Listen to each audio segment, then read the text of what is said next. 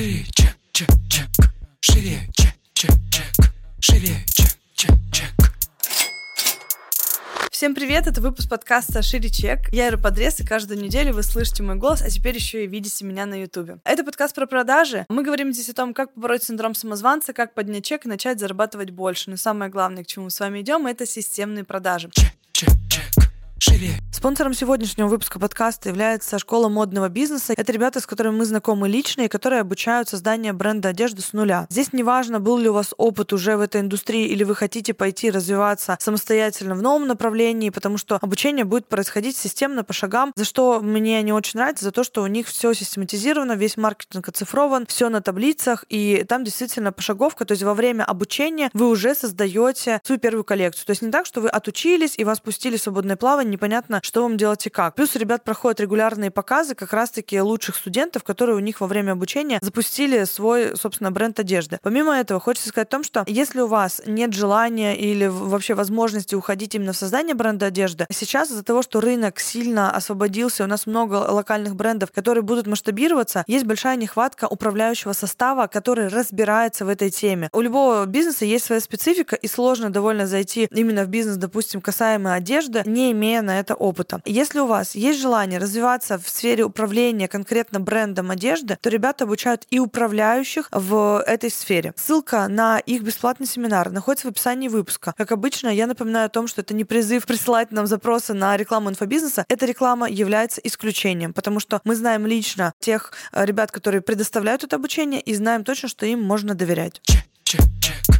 Шире. В этом выпуске я поднимаю тему поощрения. Как поощрять себя вообще за проделанный труд? Надо ли это делать? И что вообще за этим стоит? Умела ли я делать это раньше? Делаю ли я это сейчас? Первое, что хочется сказать, что я испытывала огромные трудности с поощрением себя. Я очень долгий период времени, несколько лет, работала за идею о том, что надо 10 лет отработать, а потом, типа, будут поощрения. Пока еще не время, пока еще нельзя, я еще не заслужила. На самом деле, дети, которые выросли в такой достигаторской семье, у меня было много профессионального спорта, у меня в целом была история про то, что быстрее, выше, сильнее, каждый раз было всего недостаточно, и поэтому, когда я оказалась уже во взрослой жизни, стало понятно, что я не умею радоваться своим достижениям, для меня достижение — это что-то обычное, я не умею себя, тем более, награждать за эти достижения, потому что, ну, типа, что я там такого сделала? Не очень-то, да, вот если я вот это, вот тогда... Получается такое, знаете, все время есть синдром отложенной жизни, а это будет синдром отложенной благодарности. По факту ты ставишь себе такую цель, до которой добраться невозможно. Вернее, как ты добираешься, но в этот момент ты же ее тут же ее обесцениваешь, что она не настолько и важная была, хотя, возможно, ты какой-то период времени очень долгий к этому шел, чтобы это реализовалось. Тут же ставишь себе следующую цель, опять к ней идешь. Это такой, знаете, бесконечный вообще путь. Я приходила к психологу с запросом, что мне, ну, я не чувствую себя счастливой. Я заработала полмиллиона рублей, пробила впервые в жизни. Это был, по-моему, июнь 19 года. И впервые в жизни заработала столько денег. А мне не радостно радостно, мне грустно. И она меня спросила, она говорит, ты как-то поблагодарилась, ты что-то купилась? И я говорю, я не знаю вообще, что покупать, я ничего не хочу. Оказалось, что я вообще не умела на тот период желать. А в целом для меня личные желания это было что-то такое, что мне для себя не полезного, а просто, ну вот из полезного я могла сказать, что мне нужно новое обучение, новые книги, еще что-то типа, а не полезно вот просто для радости, для удовольствия. Это вызывало огромный ступор, вообще непонимание того, что это, как, как это работает. И я тогда помню, психолог мне спрашивает, говорит, что ты давно себе хотела? Я говорю, я хочу карту желания. Тогда еще вышла, знаете, такая прозрачная, прозрачная основа, на которую можно было, значит, удобно клеить все эти стикеры. Она там была с маркером, потому что до этого я все время делала на ватмане. Она стоила вот этот тубус такой, там наборчик такой был, прям типа для карты желаний. Стоила что-то 1900 рублей. И вот она мне так говорит, вот поедь и купи ее прямо сейчас. Я говорю, может быть, завтра? Она говорит, нет, говорит, прямо сейчас. И вот первый мой подарок такой себе за работу была вот эта самая карта карта желаний. После этого я начала тренироваться, составлять списки. Просто завела себе заметку в айфоне и стала выписывать, типа там, что-то стоило вообще там 500 рублей, что-то 600 рублей. То есть какие-то маленькие радости, которые я хочу просто, там, я не знаю, новый какой-нибудь спрей для там тела было, там, он 500 рублей стоил от Victoria's Secret, я помню, это было, ну, 4 года назад, получается. Какие-то такие вот маленькие штучки, там, маска для сна, ну вот просто даже мелочи, я не могла себе этого позволить. Что-то полезное, пожалуйста, курс какой-нибудь за 20 тысяч, да, ради бога, типа, а маску для сна себя за тысячу рублей? Ну нет, уже как-то вот какие-то траты непонятные, дороговатые. И в целом я поняла спустя время закономерность в этом. И сейчас и команда пишет у меня такие списки, и своим студентам я говорю, и своей аудитории в Инстаграме, и вообще везде. Говорю о том, что пишите списки своих не только потребностей, но и желаний. Потому что мозг такая штука, оказывается, интересная. Если вы не поощряете себя, ему непонятно, зачем вообще напрягаться. И в целом, как бы он такой очень ленивый. Если можно где-то не напрягаться, он, соответственно, напрягаться не будет. Поэтому, если мы еще и не поощряем себя, то получается, мы забираем сами у себя этот стимул, от которого зависит вообще наше достижение цели. И у меня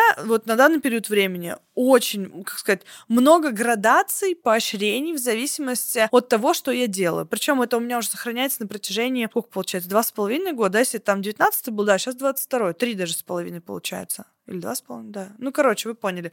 Где-то в районе трех лет. У меня с годами все время проблема. Я стала назначать себе какие-то поощрения. Сначала это были какие-то маленькие поощрения, все очень такое небольшое. Потом начала разгоняться, думаю, блин, ну я вот и вот это хочу, там что-то там. Какой-то мастер-класс за пять тысяч, я помню, ходила на э, рисование по талию. Уже появились благодарности пропорциональные тому, что я делала. Потому что раньше я могла условно выполнить какую-то огромную работу, что-то себя вот такое вот какую-то благодарность себе дать. А сейчас у меня уже пропорционально. Если я, допустим, отработала классно год, год, то у меня будет себе классный подарок какой-то, да, там, который мне именно хочется. А если я, э, не знаю, там, закрыла какой-то важный проект или сделала какую-то какую-то плановую выручку за меньший период времени, да, то, соответственно, тоже подарок какой-то будет соответствующий, ну, условно большой, да, там, большой, дорогой, как хотите, замените его. И в команде сейчас как раз-таки, да, что я прошу, типа, сотрудники пишут списки желаний. Я заметила, что есть прямая пропорция и прямая взаимосвязь между тем, у меня вообще команда находится вот в состоянии желания или нет. Как только мы видим провисание по доходу, я спрашиваю, были ли списки написаны на месяц. И, как правило, у большинства, у большей части команды списков не было. И вот фишка в том, что когда каждый из э, сотрудников желает чего-то для себя лично, он тогда и в рамках команды работает очень-очень эффективно. Для отдела продаж это вообще must-have. Люди, которые завязаны на генерировании денег, то есть на генерировании выручки, да, на продажах, у них должны быть списки просто километровые, потому что по факту, вот у меня, кстати, не было в списках ни одного желания, которое бы не исполнилось. Здесь было очень очень интересно, так они должны быть адекватно написаны, да, то есть не то, что вы зарабатываете сейчас 50 тысяч и пишете себе Мазерати, как бы, да, а так, чтобы это было, ну, пропорционально вашим доходам, естественно. Вот весь список, который написан, всегда заполнялся. Что бы в этом списке не было написано, помимо обязательных трат на месяц, там могли бы быть дни рождения какие-то, подарки для себя, какие-то поездки могли быть, что-то вообще просто, ну, вот просто хочется. Вот не знаю, зачем, вот мы сейчас в квартире делаем ремонт, там у нас будет заказан полутораметровый медведь хромированный на постаменте. Муж спрашивает, Ир, вот нам он прям очень нужен. Я говорю, вот ты не поверишь,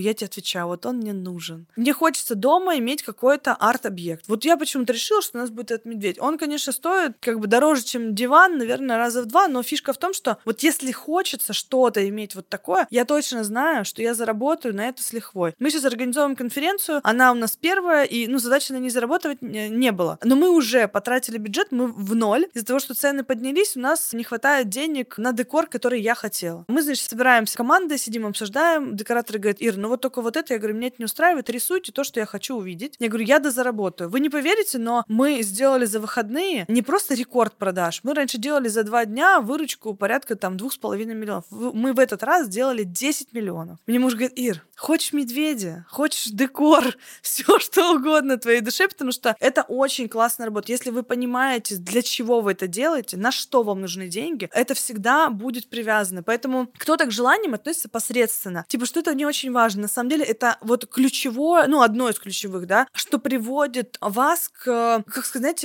не к пинку, короче, под жопу, когда вы плеткой себе гоните, что вам что-то надо, а когда это появляется именно такой азарт, желание чем-то обладать, вам что-то нравится, или куда-то съездить. У нас, например, когда была первая поездка на Мальдивы, мы тоже вот испытывали такое же ощущение, я говорю, мне хочется. Вот мне, я заработаю, сколько надо, вот мы все заработаем, но э, дай эту возможность. Но самое интересное, что когда мы туда поехали, для нас по доходам это была прям сильно дорогая поездка, нам все говорили, у вас еще нет квартиры, машины, вы поперлись на Мальдивы. Мы вернулись, через два месяца у нас была и квартира, и машина, мы купили с разницей в неделю все. Опять же, потому что мозг понимает, типа, ага, вот они поощрения приходят, а значит, здесь за это можно цепляться. С тех пор я не пропускаю ни одного случая, чтобы себя поощрить. Неважно, что это было, да, что это сделано. Если я, не знаю, сходила к стоматологу и вылечила зубы, блин, офигенно, молодец. Для меня это очень тяжелый момент эмоционально. Я себе точно какую-то плюшку за это подарю. Сделала я что-то классное в бизнесе, тоже это будет какое-то поощрение поощрение. Поэтому не забивайте на это. Более того, относитесь к этому очень внимательно. Сделайте это для себя каким-то очень приятным моментом, потому что кто-то говорит, ой, куплю себе там вот это. Вот тогда это работать не будет. Это должно быть прям вот изнутри, из желаний, из какого-то, из такого детского какого-то восторга, из детского э, трепета какого-то. Вы тогда увидите совершенно другие результаты, я вам это гарантирую. Вы увидите вообще другое отношение к работе, к тому, как вы будете это делать, что именно будет происходить у вас в работе. Вы увидите, насколько ваш рост может быть просто интенсивный за очень короткий промежуток времени. В одном из видео я вам говорила, что мы растем эти два с половиной года просто по экспоненте. У нас рост